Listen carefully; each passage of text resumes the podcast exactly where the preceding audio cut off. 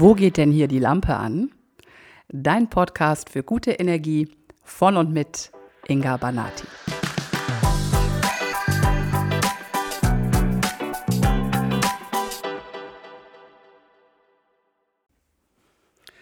Ja, mein Podcast heißt, wo geht denn hier die Lampe an? Aber eigentlich müsste die Folge heute wahrscheinlich eher heißen, wo geht denn hier die Lampe aus? Denn das, was ich dir heute erzählen werde, ist die Geschichte, wie ich meine eigene Lampe selber ausgeknipst habe, um es mal so zu sagen.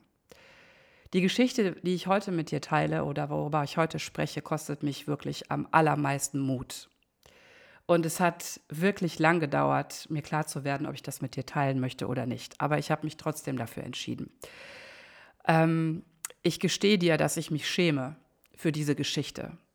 In Grund und Boden. Ich weiß, du wirst am Ende sagen, das brauchst du nicht, denn ich war nicht allein verantwortlich dafür. Mir ist da auch wirklich Schlimmes widerfahren, aber trotzdem gibt es einen Anteil, den ich mir ehrlich anschaue. Und was ich dir heute erzähle, ist keine rühmliche Geschichte. Ich werde an vielen Punkten nicht sehr gut dastehen und vielleicht wirst du mich sogar verurteilen. Aber auch auf die Gefahr hin, dass das passiert, habe ich mich entschieden, diese Geschichte zu erzählen. Warum? Weil ich glaube, dass ich nicht alleine bin mit, solchen, mit so einer Geschichte. Ich glaube auch, dass, und das hat die letzte Podcast-Folge gezeigt, dass Ehrlichkeit und Mut mh, mm, belohnt wird, weil sie berührt. Und es hat mich auch Mut gekostet, meine Kindheit zu erzählen und es hat so, so viele Menschen berührt. Und jetzt erzähle ich dir mein dunkelstes Kapitel und ich glaube, auch das bringt etwas Gutes in diese Welt. Und wenn es nur dazu dient, dich aufzurütteln oder dich bewusster zu machen oder vielleicht dir zu helfen, aus sowas rauszukommen. Oder vielleicht auch nur als abschreckendes Beispiel, wie man nicht mit sich selbst umgehen sollte und wie man nicht Grenzen setzt und wie lebensgefährlich das sogar sein kann. Gesundheitsgefährdend tatsächlich. Ja. In dieser Geschichte geht es um Co-Abhängigkeit, es geht um Bedürftigkeit von meiner Seite, es geht um eine narzisstische Persönlichkeit, auf die ich traf. Ja, es geht um narzisstischen Missbrauch, um es mal ganz klar auszusprechen. Und es geht um meinen Selbstwert, den ich nicht hatte und den ich in den letzten Jahren in die Tonne getreten habe. Und darüber möchte ich gerne heute sprechen. Mach's dir gemütlich entspann dich. Diese Geschichte hat es in sich. Die Geschichte mit diesem Mann, um den es geht, hat im Grunde zwei Episoden. Und zwar eine vor und eine nach meinem Umzug nach Düsseldorf. Ich versuche das alles ein bisschen in den Zeitraffer zu bringen, weil am Ende reden wir über über zwei Jahre, insgesamt zweieinhalb Jahre Zeit. Also, dieser Mann, um den es geht, den habe ich ausgesucht. Ich habe ihn angeschrieben über die sozialen Medien, weil ich ihn unglaublich toll fand. Tatsächlich dachte ich damals auch, ich würde ihn kennen. Also du weißt, wie das ist, wenn man da so ein Profil sieht, dann sieht man gemeinsame Be Bekannte und irgendwie hatte ich das Gefühl, ich kenne ihn und nahm Kontakt zu ihm auf. Und zu meinem großen Glück hm, bestätigte er diesen Kontakt und nahm auch, also zeigte auch Interesse an mir. Und jetzt kommt ein ganz wichtiges Element in der ganzen Geschichte und auch eine Erklärung oder ein Schlüssel dafür, warum ich überhaupt da so reingeraten bin. Dieser Mann war damals für mich wirklich der schönste Mann, den ich je gesehen habe. Heute muss ich tatsächlich würgen, wenn ich das sage. Es, also davon ist nichts geblieben, aber damals war das so. Es war mein optisch mein absoluter Traummann. Ich selber hatte damals mich als Frau komplett verloren. Ich hatte wenig Selbstwert. Ich fand mich nicht sehr schön und ich ging davon aus, dass ich gar nicht in seiner Liga spielen würde. Also, dass er sowieso kein Interesse an mir hätte. Ich fand mich zu kräftig, zu dick, was weiß ich, nicht, nicht schön genug. Und sein Interesse an mir war für mich unvorstellbar. Also allein hier merkst du schon, dass an der Geschichte schon was schief hängt. Ja, also wenn ich da heute drauf zurückgucke, dann denke ich, mein Gott, wie, wie bescheuert bin ich gewesen, dass ich mich selber so klein gefühlt habe. Aber ich will es gar nicht bewerten. Es war einfach so. Ich hatte wenig Selbstwert und wenig Selbstliebe und dieser Mann, den habe ich auf ein Podest gehoben. Der war für mich der absolute, das absolute Inbild von Schönheit und dass der was von mir wollen könnte, das wäre ja, das war ja für mich einfach unglaublich, unglaublich toll. Ja, so und das kam dann natürlich so. Ja, rückblickend, also heute erinnere ich mich an unser Kennenlernen und ich erinnere mich daran, dass er mir sehr viele Fragen stellte und mir gut zugehört hat. Und ich ihm natürlich bereitwillig auch meine ganze Geschichte erzählte. Ich präsentierte ihm mein angekratztes Selbstwertgefühl, meine Einsamkeit, meine Sehnsucht nach Liebe, hm, wie toll ich ihn finde und so weiter. Ich war ja da wirklich auskunftsfreudig. Ich erzählte ihm auch von meiner Bindungsangst und rate mal, was ich bekam. Ich bekam mein Spiegelbild. Es dauerte nicht lange, da erklärte mir dieser Mann dann, was, was er so erlebt hat. Er erzählte mir von seiner schlimmen Kindheit und von den schlimmen Erfahrungen mit Frauen. Kleine Randanmerkung an der Stelle: Alle seine Freund, Ex-Freundinnen waren irgendwie verrückte Stalkerinnen interessant. Das würde mir heute sehr zu denken geben, wenn ich nochmal jemanden treffe, der so schlecht über seine Ex-Freundin spricht, dann ist das schon die erste Red Flag. Aber ich habe es damals natürlich nicht so gesehen. Ich hörte ja nur raus, dass dieser Mann sich ja nach Liebe sehnt und er hat ja so schlimme Sachen erlebt und jetzt, ne, und jetzt kommt das, was in uns dann hochkommt, jetzt komme ich und ich zeige ihm die, dass es noch gute Frauen gibt und ich werde ihn anders behandeln und mit mir wird er tolle Sachen äh, erleben und ich werde ihn retten und was auch immer da läuft. Also kurzum, ich hatte das Gefühl, ich treffe meinen Seelenpartner, der ja auch so schlimme Sachen erlebt hat wie ich und das war ja so vertraut und er hat ja auch diese Bindungsängste. Und er vermittelte er mir auch gleich das Gefühl, dass er Zeit bräuchte, um sich zu öffnen, er kann nicht gut vertrauen und er verarbeitet noch seine letzte Beziehung und so weiter. Also hat er mir gleich das Gefühl gegeben, dass ich ihn quasi erobern muss oder jagen muss. Ja. Heute weiß ich, es gibt bei narzisstischen Persönlichkeiten zwei Möglichkeiten, wenn sie dich quasi angeln. Und zwar entweder bekommst du das große Lovebombing, also du bist sofort die Nummer eins und du bist, du bist alles und du, du wirst komplett, komplett umgarnt, oder du bekommst diese Nummer, die ich bekam, nämlich er lässt sich jagen. Er wirft dir immer so einen Krumen hin, so ein Bröckchen Zuneigung und dann zieht er wieder zurück. Und das ist im Grunde die Dynamik, die ich auch über die ganze Zeit mit ihm mitgemacht habe.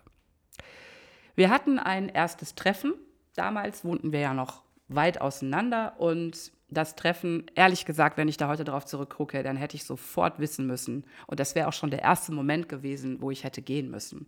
Unser erstes Treffen führte sofort zu Sex. Also wir hatten sofort eine sexuelle Begegnung in seiner Wohnung. Und es war relativ schnell klar, dass wir zwar eine sehr große Anziehung hatten, aber dass er auch nicht viel mehr von mir wollte. Ich fuhr am nächsten Tag wieder nach Hause und von da an vermittelte er mir auch gleich schon das Gefühl, dass er sich da noch nicht sicher sei, was mit mir ist und das wäre ihm auch alles irgendwie zu viel und wüsste er noch nicht und so weiter. Und natürlich schürte das in mir direkt diese, dieses Gefühl, was ich ja eh schon hatte. Ich, ich bin nicht gut genug und ich reiche ihm nicht und er, er hat ja aber auch Bindungsängste und es braucht auch noch Zeit. Und das war so ein Gemisch aus, aus Traurigkeit und aus ähm, ja, aus, ich habe mich klein gefühlt und gleichzeitig aber auch so ein Jagdinstinkt, der sich entwickelt hatte, weil ich mir immer eingeredet habe, er braucht noch Zeit. Und ein Merkmal dieser toxischen Verbindungen ist auch, dass dieser Mensch das ja nicht cuttet und sagt, nein, aus uns wird nicht, sondern er hält dich am Haken. Und so war das auch. Ich immer, wenn ich irgendwie das Gefühl hatte, okay, ich lasse das jetzt wieder los, weil er will ja eh nichts, nicht mehr von mir, dann hat er mir immer wieder was hingeworfen. Also unsere erste Zeit ging so circa sechs Wochen. Nach sechs Wochen beendete er es dann aber, ähm, weil er, weiß ich nicht mehr, weil er mir erzählt hat, dass, es, dass er sich nichts mit mir vorstellen könnte und es wäre jetzt hier vorbei. Heute weiß ich natürlich, dass das gar nichts mit mir zu tun hatte, sondern dass wahrscheinlich wieder eine andere Frau aufgetaucht war. Aber das wusste ich ja damals noch nicht. Aber auf jeden Fall war die Sache erstmal zu Ende. Und für mich auch in Ordnung. Damals hing ich noch nicht so tief drin, da war das alles noch halb so wild. So, dann lebte jeder sein Leben weiter. Wir hatten zwischendurch mal so ja, lockeren Kontakt. Wir haben uns sogar noch einmal gesehen. Ich war inmitten meines Umzugs. Ich wollte zurück nach Düsseldorf. Ich habe dann sogar noch mal da übernachtet und das war auch in Ordnung für mich. Also ich wusste ja, er will eh nichts von mir und ich hatte das ja unter diesem, ich bin ja eh nicht gut genug für ihn auch abgehakt und damit war das auch erledigt. So. Nach meinem Umzug allerdings begann dann eigentlich erst die wirkliche Geschichte. Irgendwann kam er dann wieder auf mich zu und wollte mich sehen und ja, auch ziemlich unverblümt nicht nur sehen, sondern auch berühren. Also sein Interesse an mir war von Anfang an sehr körperlich betont und aber auch hm, mit so einem fordernden Charakter. Also ich, ich fühlte, dass er mich begehrt und ich mochte das.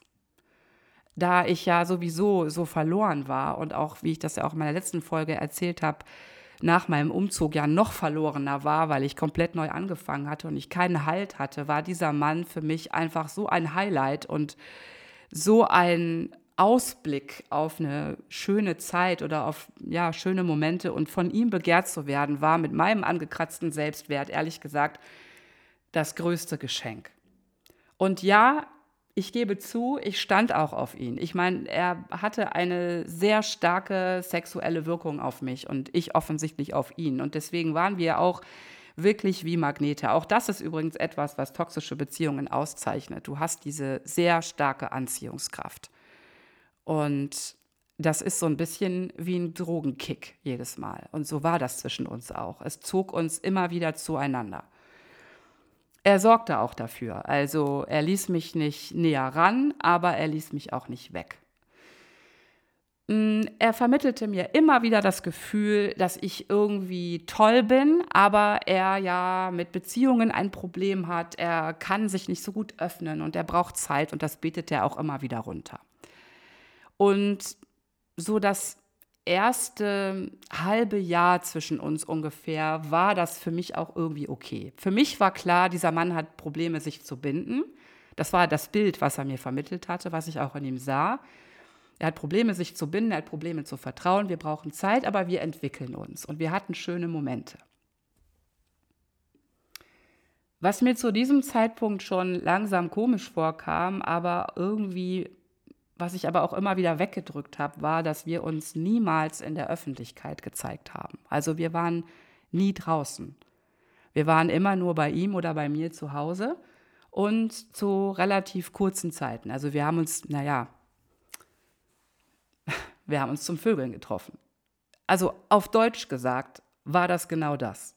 Wir hatten auch gute Gespräche miteinander und wir haben gute Zeiten verbracht, aber es war letztendlich stand das Körperliche im Vordergrund, muss ich ehrlich so sagen. Und jeder Versuch, etwas zu verändern, hm, dass wir mal was anderes unternehmen oder so, das scheiterte eher in seinen Ausreden. Also er hat dann wenig Zeit, er hatte so viel gearbeitet oder hatte andere Verpflichtungen. Und ähm, naja, und dann kam noch hinzu, dass er mir immer gesagt hat, naja, ich habe ja auch seit Jahren nichts öffentlich gemacht. Ja. Und irgendwie ja, ich weiß. Es, also heute, ich kann immer nur den Kopf schütteln, aber ich habe einfach die Augen zugemacht. Ich habe das genommen, was ich kriegen konnte. Ich war froh, dass ich ihn überhaupt in meinem Leben hatte. Ich fand ihn einfach toll. Ich, ich, hab, ich war verliebt in ihn. Ich habe ein Bild gesehen. Ich habe in ihm jemanden gesehen, mit dem ich mir eine Zukunft erträume und um die ich kämpfe. Und dann habe ich halt das genommen, was da war und ich habe jeden Tag und jede Woche eigentlich sowohl meine Intuition als auch mein Gefühl verraten. Aber die erste Zeit war ich einfach noch nicht so tief drin und da ging das. Und dann kam ein Tag, der alles verändern sollte. Ich muss noch ganz kurz dazwischen schieben, dass in der ganzen Zeit, die wir miteinander hatten, er immer wieder so Cuts einführte, also so, so Stops und sagte, ja, er braucht jetzt wieder Abstand. Und das war meistens, nachdem wir uns irgendwie näher gekommen waren. Also es passte total gut zu diesem Bindungsängstler-Thema, denn echte Bindungsängstler machen das. Also immer wenn sie dir zu nahe kommen, dann ziehen sie sich wieder zurück ne, weil sie eben Angst vor Nähe haben. Und da ich ihn ja unter diesem Bild quasi abgespeichert hatte, war das für mich irgendwie nach einer Zeit schon fast normal. Und ich wusste, dass wenn der wieder verschwindet, dass er dann auch wiederkommen würde, wenn er soweit ist. oder ich ihn quasi auch durch meine Gefühle, die ich ihm zeigte, wieder zurückholte. Also wenn ich ihn genug umgarnt hatte, dann kam er auch wieder zurück. Oder wenn ich mich gar nicht mehr gemeldet habe, dann kam er auch wieder zurück. Also es war so ein, ich will dich nicht haben, aber ich gebe dich auch nicht her. Dieses Gefühl hatte ich bei ihm. Also das hat er mir vermittelt. Er hat mir immer wieder und immer mehr im Laufe der Zeit erzählt und vermittelt und gesagt, was ich für ein besonderer Mensch für ihn bin, wie wichtig ich für ihn bin und so weiter. Aber ähm, er könnte sich eben, er käme eben nicht in dieses Beziehungsthema mit mir rein. Okay, und dann habe ich halt, wie gesagt, immer gedacht, das wird schon irgendwann. So, und dann kam dieser eine Tag, der sollte wirklich die große Wende bringen. Wir waren nach, einer, nach ein paar sehr intensiven Tagen, sehr intensiven Kontakt, waren wir verabredet am Ende der Woche. Und er war schon auf dem Weg zu mir. Und dann gab es einen sehr komischen Chat zwischen uns auf dem Weg, also während er fuhr. Und plötzlich hörte ich nichts mehr von ihm. Und ich fragte ihn, ob er immer noch im Stau stünde. Und er schrieb mir, nein, ich bin umgedreht, es ist vorbei. Und ehrlich gesagt habe ich gedacht, er macht jetzt Witze und steht gleich vor der Tür. Aber er meinte es ernst. Also er hat per WhatsApp von jetzt auf gleich alles beendet.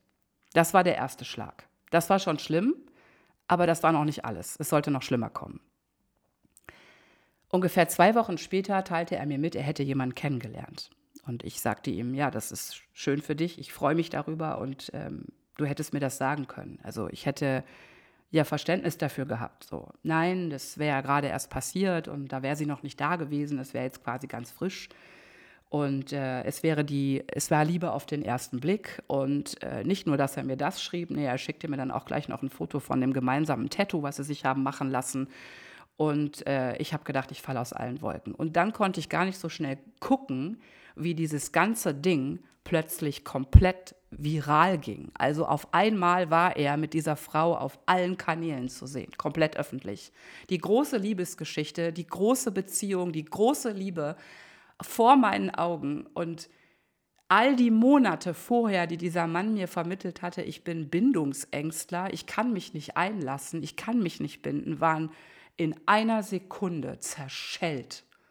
Es war alles gelogen er war kein Bindungsängstler. Er konnte sich durchaus binden und zwar so schnell, wie du es dir gar nicht vorstellen kannst. Also innerhalb von, ich weiß nicht wie viel, angeblich 14 Tagen man sich tätowieren lässt mit jemandem, das ist doch, ist doch utopisch. Und auf einmal war eine riesen Love-Bombing-Nummer live zu beobachten. Ich stand davor und habe gar nicht, ich krieg den Mund nicht mehr zu. Ich konnte es nicht glauben. Und ich wusste in dem Moment, dass er nicht mit mir nicht konnte, sondern dass er nicht wollte. Und was ich dann sehen konnte, war der erste, tatsächlich das klassische Lovebombing, also wie Narzissten das tun. Ne? Also es, es war ein Hype, das kannst du dir gar nicht vorstellen. Ich, ich ich habe ihn auf allen Kanälen dreifach, vierfach mit, mit Herzchen und Hashtags und der großen Liebe und dieser Frau gesehen, von der ich, ich, ich, ich konnte es gar nicht fassen. Ich konnte es nicht fassen. So, jetzt wirst du wahrscheinlich davon ausgehen, dass das das Ende unserer Geschichte gewesen ist. Und ehrlicherweise hätte es das sein müssen. Also schon, schon am Anfang wäre der erste Moment gewesen, wo ich hätte gehen müssen, denn ich, als mir klar wurde, dass dieser Mann sich nicht für mich entscheiden kann, weil er nur das eine von mir will. Aber spätestens jetzt wäre der zweite Moment gewesen, das Ding für immer, für immer zu beenden. Denn ich wusste ja jetzt schon, dass das gelogen war. Aber nein, eigentlich wurde es ab hier erst richtig schlimm. Denn es dauerte, ich glaube, wenn ich mich richtig erinnere, zehn Tage. Da hatte ich schon die erste Nachricht wieder von ihm. Und bis wir uns wieder sahen, waren es insgesamt drei Wochen. Er wollte mich unbedingt sehen. Er machte so einen Druck und gab mir das Gefühl von, ich habe hier einen Fehler gemacht, ich muss dich wiedersehen, ich habe hier was falsch gemacht. Und ich traf mich mit ihm. Und dann erzählte er mir eine Geschichte. Er erzählte mir von dem größten Fehler seines Lebens. Er wüsste nicht, warum, ihm, warum er das getan hätte. Er wäre mit der total falschen Frau zusammen. Das wäre eine schlechte Frau und sie hätte Probleme, psychische Probleme und es wäre einfach ganz furchtbar und er wüsste gar nicht, wie das passieren konnte und, Oh Gott, wenn ich das heute, wenn ich mich heute erinnere, dann weiß ich nicht, warum ich so bescheuert war, diese Geschichte zu glauben, aber ich tat es. Ich hoffe, du kannst mir vergeben, dass ich das tat, aber ich tat es. Und ich muss eine Sache sagen, so, so, so grausam dieser Mann ist, so gut ist er auch. Er ist so authentisch in der Geschichte, die er erzählt, dass du ihm wirklich, wirklich jedes Wort glaubst. Ich glaubte tatsächlich, eigentlich will er mich, aber er hat sich jetzt vertan. Ein, er ist in irgendwas reingerannt, was vielleicht für ihn irgendwie sicherer schien oder so. Und entweder ist das jetzt hier unser Ende oder unser Gamechanger und danach kommen wir zusammen, weil er jetzt zu mir findet. Ich weiß, es ist völlig bescheuert, wenn ich das sage. Und du wirst, du wirst wahrscheinlich die Augen rollen, während ich das erzähle und denken, bist du doof? Weil ich das selber heute tue. Wie dumm ich war. Wie dumm, wie verblendet und ja auch wie manipuliert. Und ich hing einfach total an der Nadel. Ich wollte diesen Mann so unbedingt, so mit jeder Faser meines Seins, dass ich sogar diese Geschichte glaubte und dass ich tatsächlich mit ihm wieder weitermachte und mich fast wöchentlich mit ihm traf, heimlich, und ich zur Schattenfrau wurde. Ich wurde seine heimliche Geliebte. Ich wurde seine Vertraute, die mit ihm über diese Frau sprach, die diese Geschichte glaubte von dieser völlig irren Frau, mit der er zusammen ist und die ihm quasi Kraft gab, um sich auf die Trennung vorzubereiten. Was er ganz vergessen hatte, mir zu erzählen, war, dass er längst mit der zusammengezogen war. Auch das verheimlichte er. Das kam auch irgendwann zwischendurch noch raus. Und selbst das habe ich noch geschluckt. Heute total unvorstellbar. Aber damals steckte ich schon so tief drin. Und es gab noch einen Moment, der mich bleiben ließ. Seine Liebeserklärung. Es gab einen Tag, an dem ich ihm meine Liebe gestand und ihm sagte, dass ich ihn so sehr liebe, dass ich ihn sogar freigeben würde, wenn er mit mir nicht glücklich ist, dass er dann mit einer anderen glücklich sein soll. Und er antwortete mir, ich liebe dich auch. Aber ich bin nicht gut da drin mit der Liebe und ich wünschte, ich wäre darin besser, aber wenn ich da erstmal raus bin aus dieser Sache, dann hab noch ein bisschen Geduld und dann lass uns das Leben, lass, lass uns schauen, wie uns das Leben zusammenbringt. Und das war die Hoffnung, an der ich festhielt. Ich hatte das Gefühl, ich müsste nur noch ein bisschen durchhalten, ein bisschen, ein bisschen mehr geben, ein bisschen mehr an seiner Seite sein, ihn nicht verlassen und ihm Sicherheit geben, und dann würde er schon zu mir finden. Ich war davon überzeugt, einen guten Mann vor mir zu haben und ich habe den Mann meiner Zukunft gesehen. Ich habe ein Bild gesehen, das ich, so weiß ich heute, das nie existierte. Es war eine reine Projektion, die entstand aus meinen eigenen, aus meiner, meinen eigenen Bildern, die ich entworfen hatte und seinen Manipulationen und seinen Lügen. Und ich war nicht in der Lage, die Augen aufzumachen und zu sehen, was hier wirklich passierte ich sah nicht, dass es ein, eine ganz andere Version von ihm gab. Ich konnte es auch nicht sehen, weil ich der Sache nicht auf den Grund gegangen bin. Heute weiß ich, ich hätte damals mit dieser Frau sprechen müssen. Ich hätte nicht mit ihm sprechen müssen, sondern mit ihr. Und sie fragen, wie ihr Leben mit ihm ist, wer er bei ihr ist, was er ihr erzählt und was die Wahrheit ist. Ich hätte sagen müssen, dass es mich gibt. Aber ich tat es nicht. Weil ich ihm glaubte, und weil ich zu viel Angst hatte, aufzuwachen. Ich wollte ihn auf gar keinen Fall verlieren. Und was ich nicht verstand, war, dass ich mich längst verloren hatte. Irgendwann war es soweit und er trennte sich tatsächlich von dieser Frau. Und meine Info war, ich äh, kann ja nicht von der einen Beziehung in die nächste gehen. Das war das, was er mir sagte. Wir sahen uns wieder und es war schön miteinander und er sagte dann, ich, ich brauche noch ein bisschen Zeit, ich kann ja nicht gleich von der einen Sache in die nächste hüpfen. Und ich verstand das sogar. Vielleicht auch so ein Ding. Ich glaube, ich habe viel zu viel Verständnis für Menschen.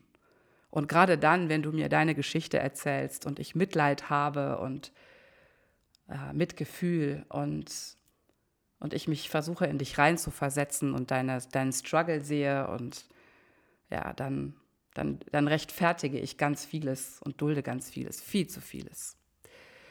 Es kam, wie es kommen musste. Natürlich kamen wir nicht zusammen, sondern es passierte dasselbe nochmal. Ich glaube, zwei oder drei Wochen nachdem er mir sagte, er könne ja nicht gleich von der einen Beziehung in die nächste hüpfen, hatte er die nächste Freundin. Wieder öffentlich. wieder, wieder, wieder, wieder, wieder eine Freundin. Ich kann dir nicht sagen, was das damals mit mir gemacht hat. Ich hatte das Gefühl, dass die Wände um mich herum runterfallen oder ich falle ins Bodenlose. Ich, äh, ich, ich erinnere diesen Moment noch, es, es war, als würde es mich zerreißen. Und ich war so unfassbar wütend und verletzt in diesem Moment. Und das war auch der Moment, in dem ich es wirklich cancelte mit uns. Also da habe ich gesagt, das war's. Du, das, du brauchst dich nicht mehr melden und lösch meine Nummer und vergiss meinen Namen und das war's. Und er tat noch so, als wäre nichts. Also er versuchte das sogar noch zu verleugnen, bis er dann merkte, dass ich definitiv weiß, was Sache ist, dass ich es mitbekommen hatte. Und dann schrieb er nur noch sowas wie, ich hätte es verheimlichen müssen. Also völlig irre. Aber er sah sich in keinstem Moment tatsächlich in irgendeiner Weise in der Schuld oder so. Ja? Es kam dann so ein lapidares, äh, ja, tut mir leid, du hättest es nicht über die Öffentlichkeit erfahren sollen. Ähm, ich, ich, muss, ich muss heute, ich muss mal an den Kopf fassen tatsächlich, wenn ich diese Geschichte erzähle. Es ist einfach gruselig, das zu erzählen, weil ich einfach nicht nachvollziehen kann, dass ich so viel mitgemacht habe. Aber ich glaube, ich hatte das schon gesagt. Okay, also ich cancelte diese Geschichte und dann hatten wir tatsächlich auch sechs, sieben Wochen keinen Kontakt. Und ja, jetzt geht es noch tiefer. Es geht nämlich noch tiefer. Ich habe es, ich habe ihn trotzdem wiedergesehen. Warum? Ich vermisste ihn. Die erste Zeit war ich total wütend, da ging es gut, aber wenn die Wut dann abklingt, fängst du an, diesen Menschen zu vermissen. Und ich hing ja auch immer noch an der Nadel. Ich hatte immer noch dieses Bild von uns. Ich glaubte immer noch fest daran, dass ich die Frau seines Lebens wäre. Eigentlich. Dass wir zusammengehören, dass wir Seelenverwandte sind und dass wir immer zusammengehört haben und dass er nur den Weg zu mir finden müsse und dass er, keine Ahnung, sich wieder verrannt hat. Und er machte das Gleiche wieder. Er kam zu mir und erzählte mir, er wüsste nicht, warum er das jetzt schon wieder getan hätte. Er hätte das wahrscheinlich getan, um über die andere Geschichte wegzukommen und nicht wieder da reinzurutschen, weil er da so eine Abhängigkeits, äh, ein Abhängigkeitsgefühl gehabt hätte. Aber die Frau, mit der er jetzt zusammen wäre, die wäre ja furchtbar, die würde ja nur, nur heulen und die wäre ja, das, die, die wäre überhaupt nichts und die wäre unwichtig. Und er, er sprach schon wieder so schlecht von dieser Frau. Und er fragte mich, warum mache ich das immer? Wieso tue ich das? Und ich deklarierte das tatsächlich, ich erklärte das tatsächlich mit seiner Bindungsangst.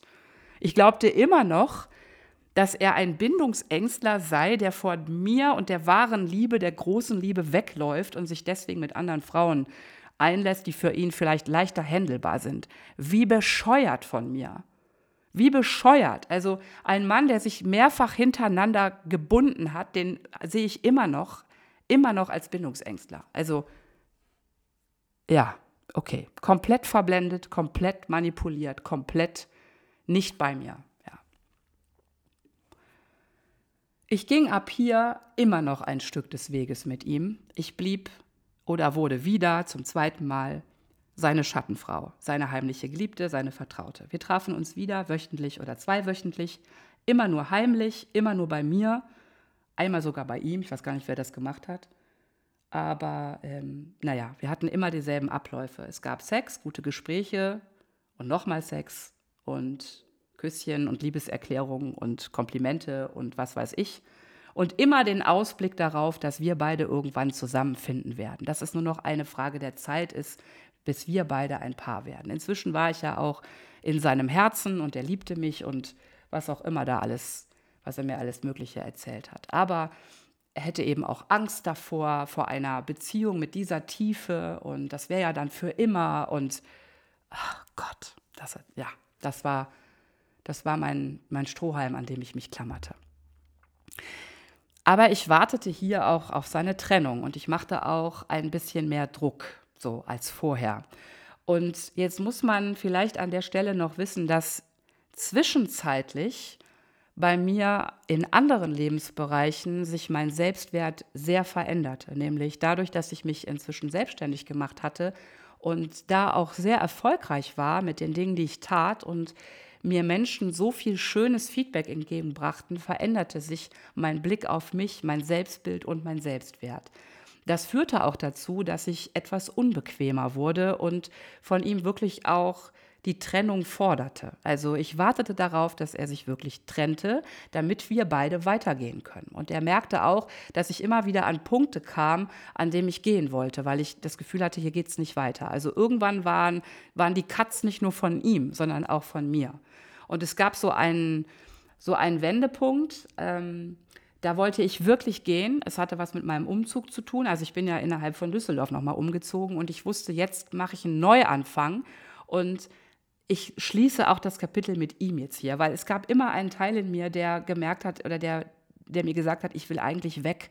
Ich bin eigentlich unglücklich. Ich, ich, ich habe immer auf ihn gewartet. Ich habe mich immer nach ihm gesehnt. Ich habe immer das Gefühl gehabt, ich kämpfe um uns. Ich, ich gebe mehr und ich gab auch mehr. Von mir kam auch immer mehr und ich war zunehmend unglücklich.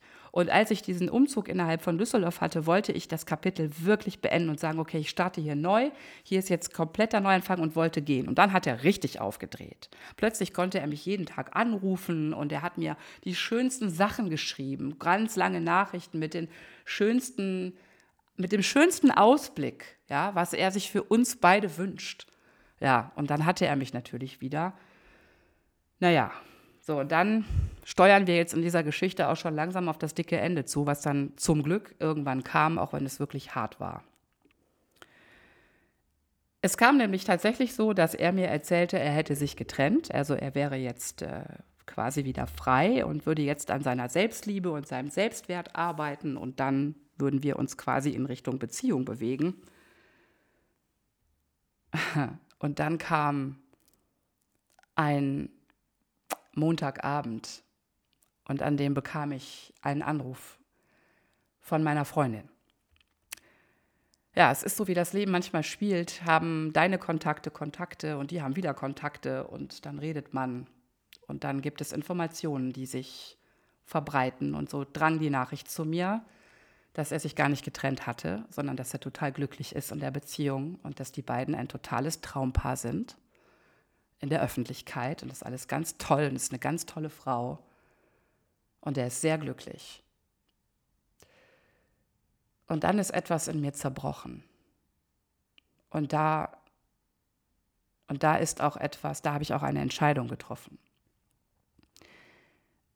Ich beendete am selben Abend die Sache mit ihm sehr deutlich. Er versuchte noch mich anzurufen und mich zu beschwichtigen und erzählte mir immer noch, es stimmt nicht, er ist nicht mehr mit ihr zusammen und sie spielt auch gar keine Rolle mehr und überhaupt.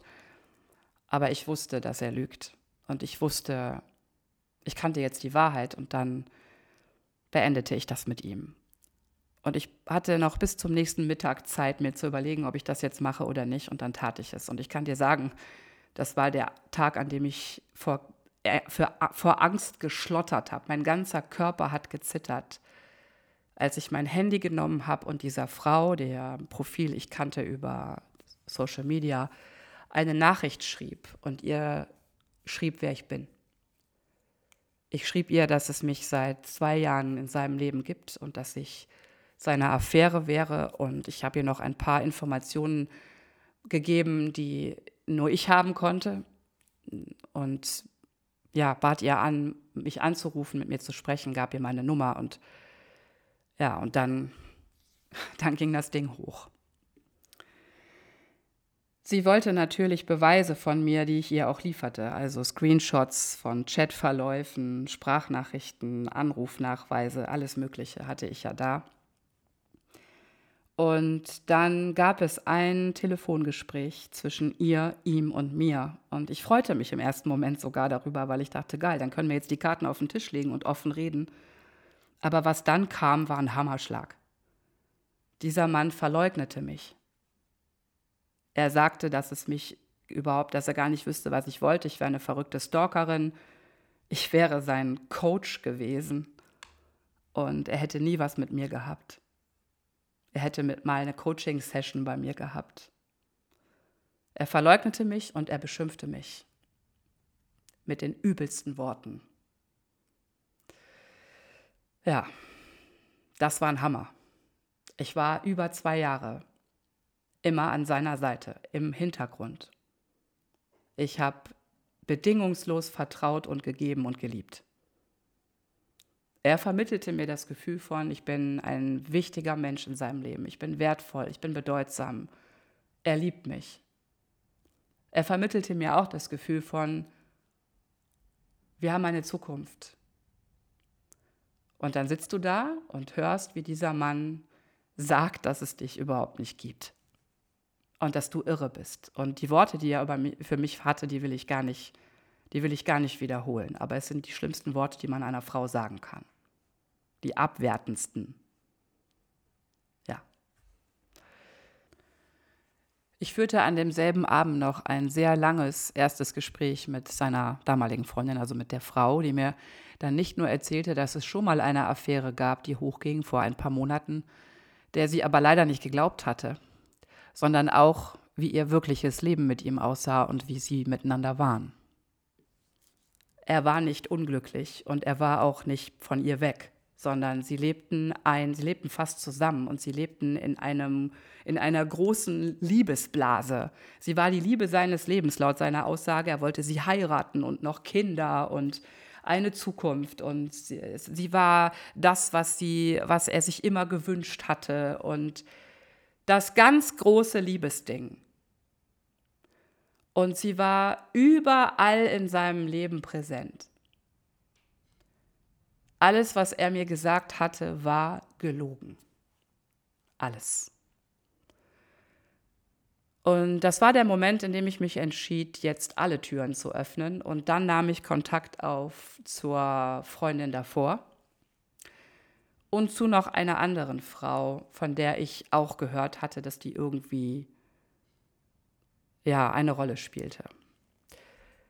Das Gespräch mit der Freundin davor war dann der totale Eye-Opener, denn diese Frau war weder gestört, noch psychisch krank, noch in irgendeiner Weise manipulativ oder ein schlechter Mensch, so wie er das immer dargestellt hatte. Und auch da gab es eine ganz große Liebesgeschichte. Er er lebte mit ihr, als wäre sie die Liebe seines Lebens, ein ganz großes, einen ganz großen Liebestraum. Und alles, was er mir erzählt hatte, war Lüge. Alles. In mir brach eine ganze Welt zusammen. Und dann wurde es noch viel schlimmer, denn dann erfuhr ich, dass es nicht immer nur diese eine Freundin gab, sondern es gab nicht nur mich nebenbei, sondern es gab noch diverse andere Frauen. Ich war nicht die einzige Schattenfrau. Es gab viele von uns. Und jede hatte ihre eigene Geschichte. Ich habe inzwischen mit mehreren Frauen gesprochen. Ich habe mit den Ex-Freundinnen gesprochen, ich habe mit den anderen Schattenfrauen gesprochen, mit den Affären. Wir sind so unfassbar viele und wir sind alle so unterschiedliche Typen und jede hatte ihre eigene Story. Und der Mann, den ich sah, den hat es nie gegeben. Das Bild, das er mir vermittelt hat, war niemals existent. Er hat, während er bei mir saß, seiner Freundin geschrieben. Teilweise ist er auf Toilette gegangen und hat dort seiner, der, seiner damaligen Freundin Liebesbotschaften geschrieben. Er deklarierte das immer mit dem Job, er hat da irgendwie, muss mal kurz sich da und da melden. Und ich dachte immer, er hat unheimlich, unheimlich viel zu tun.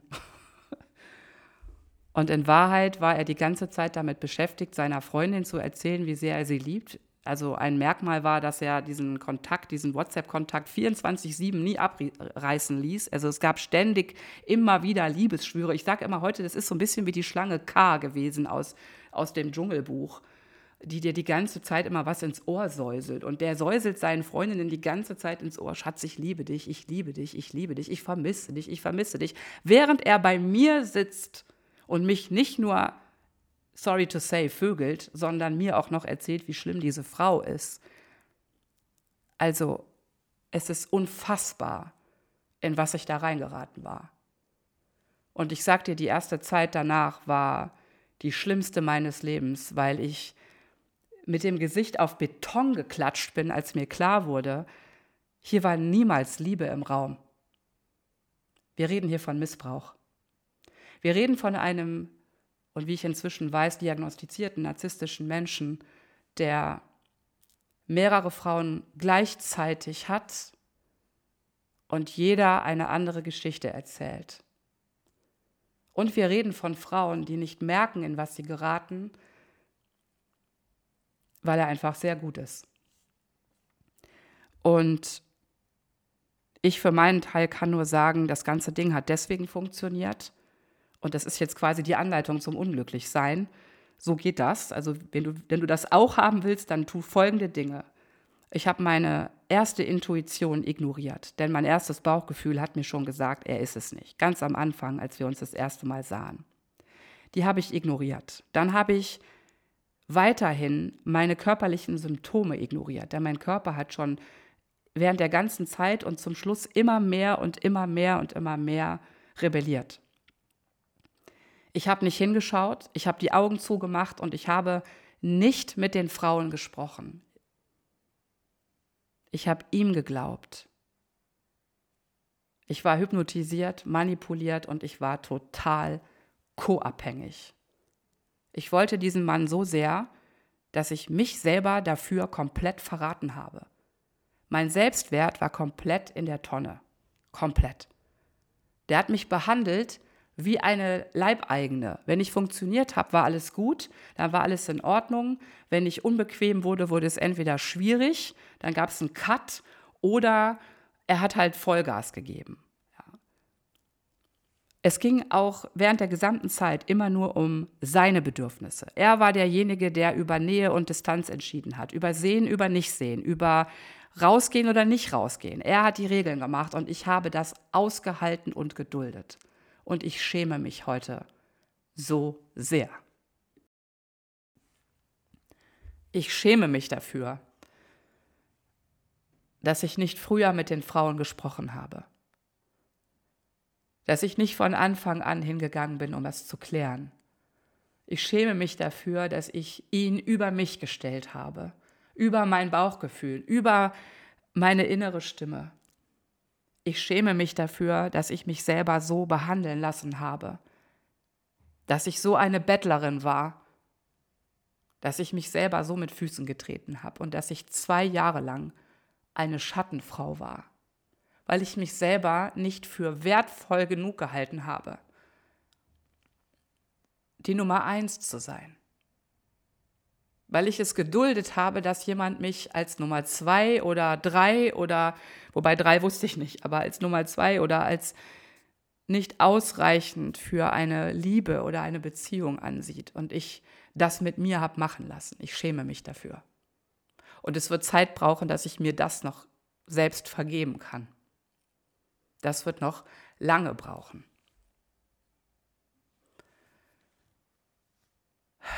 Inzwischen hat sich dann die letzte Freundin von ihm getrennt.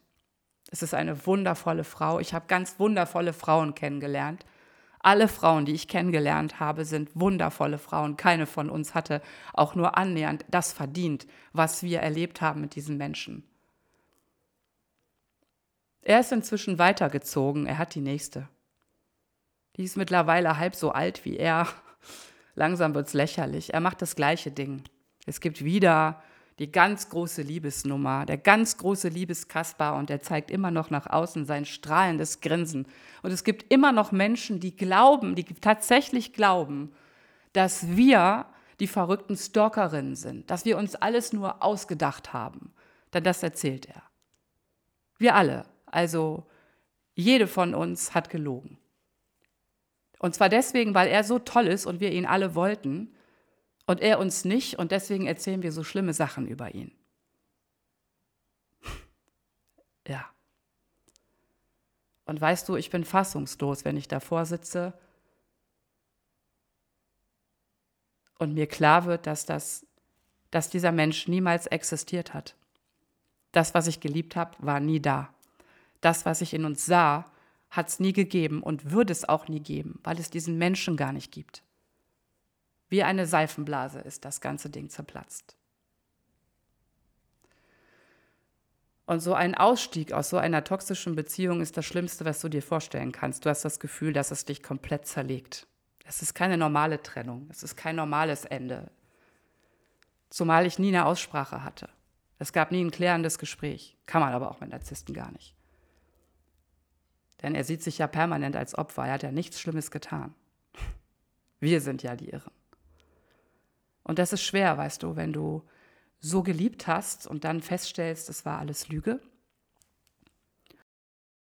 Und du keine Entschuldigung bekommst, keine Wiedergutmachung, keine Erklärung. Und du damit einfach gehen musst.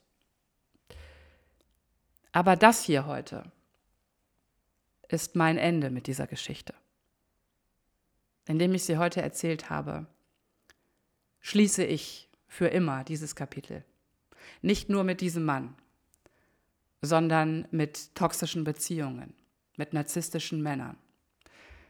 Ich bin zum allerersten Mal in meinem Leben nicht wieder in die alte Falle getappt und bin dann zum nächsten Blümchen und habe das gleiche Ding nochmal gemacht, sondern ich bin wirklich durchgegangen durch diese Trennung, durch den Entzug und habe alles aufgearbeitet und bin immer noch dabei.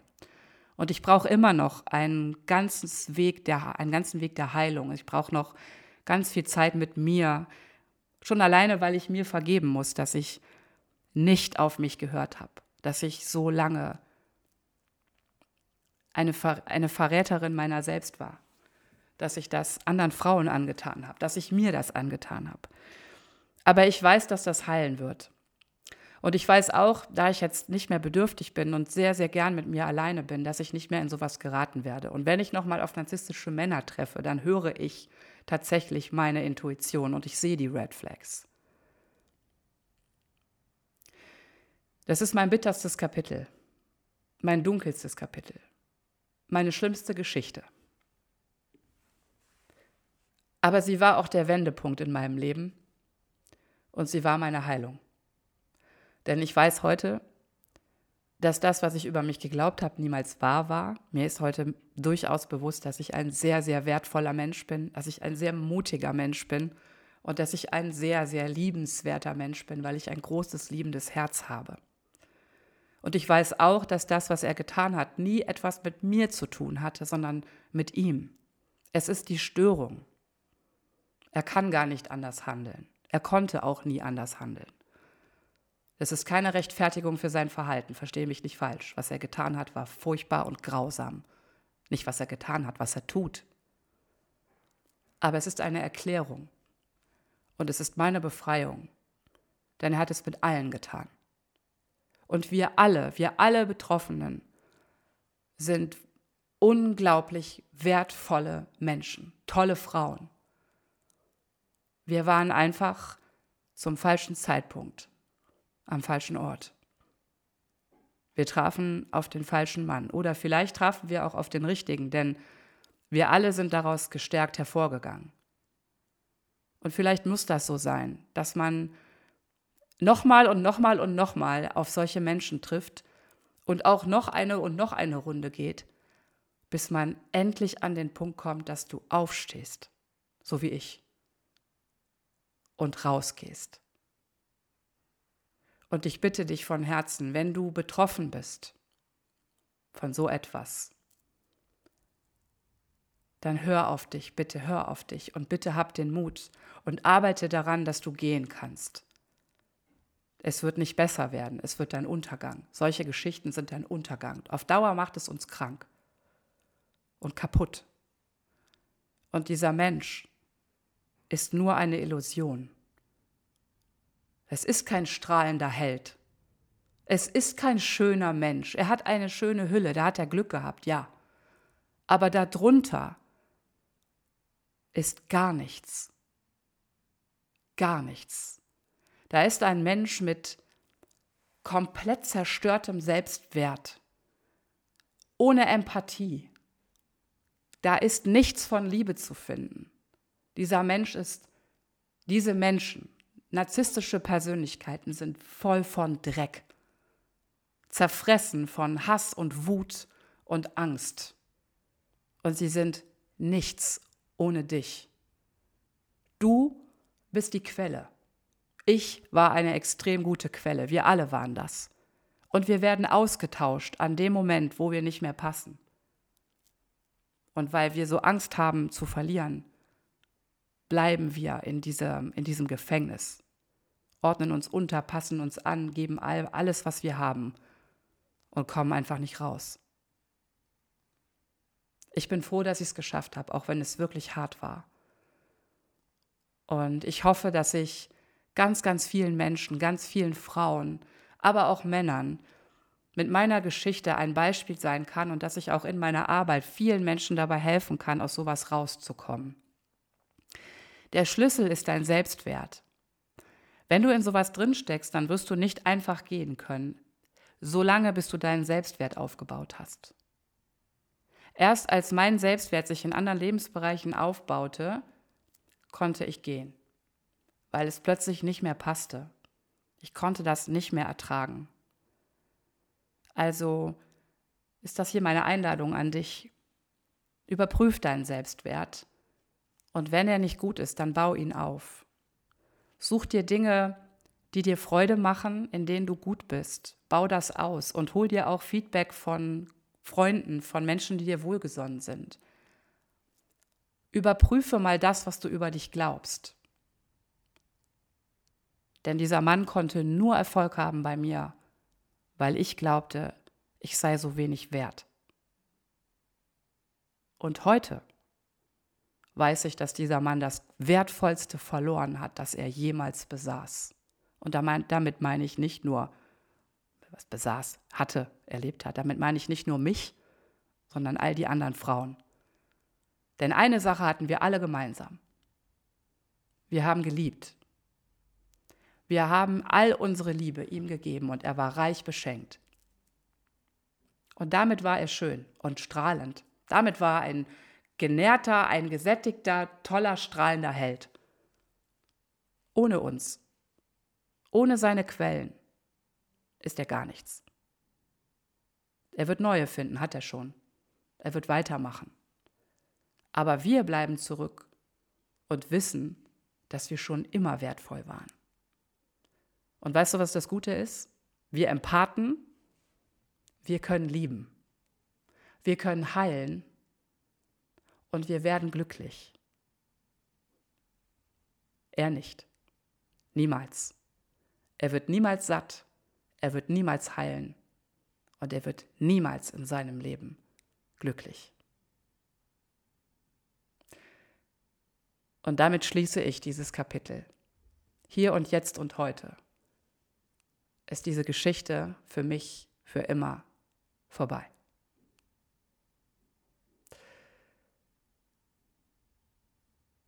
Wenn ich dir in irgendeiner Weise helfen kann dabei, deinen Selbstwert aufzubauen, ein gutes Leben für dich zu haben, dann lass es mich wissen.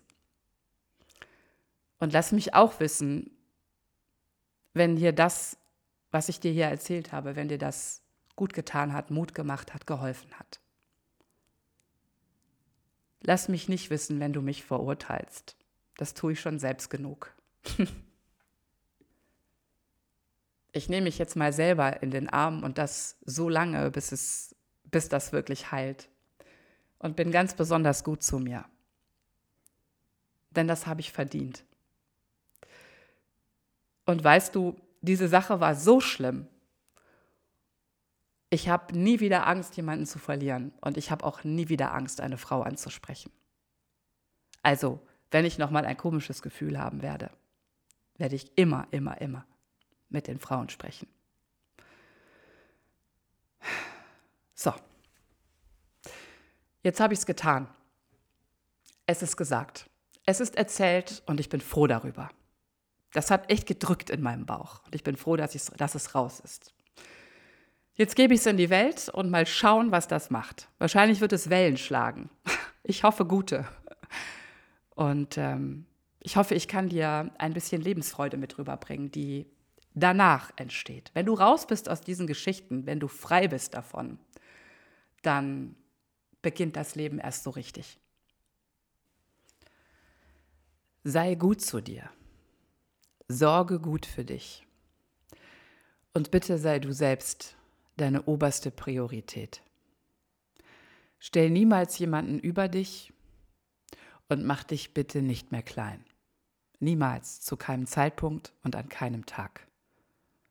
Lass dir niemals erzählen, dass du nichts wert bist. Weder von dir selbst noch von jemand anderem. Alles Liebe für dich. Deine Inga. Wenn dir diese Folge hier gefallen hat, dann speicher sie dir doch. Wenn du mehr davon willst, dann folge mir auf Spotify. Und ich freue mich auch über deine 5-Sterne-Bewertung auf iTunes oder wenn du das hier mit deinen Freunden und Liebsten teilst. Lass uns noch mehr gute Energie in diese Welt bringen. Bis bald, deine Inga.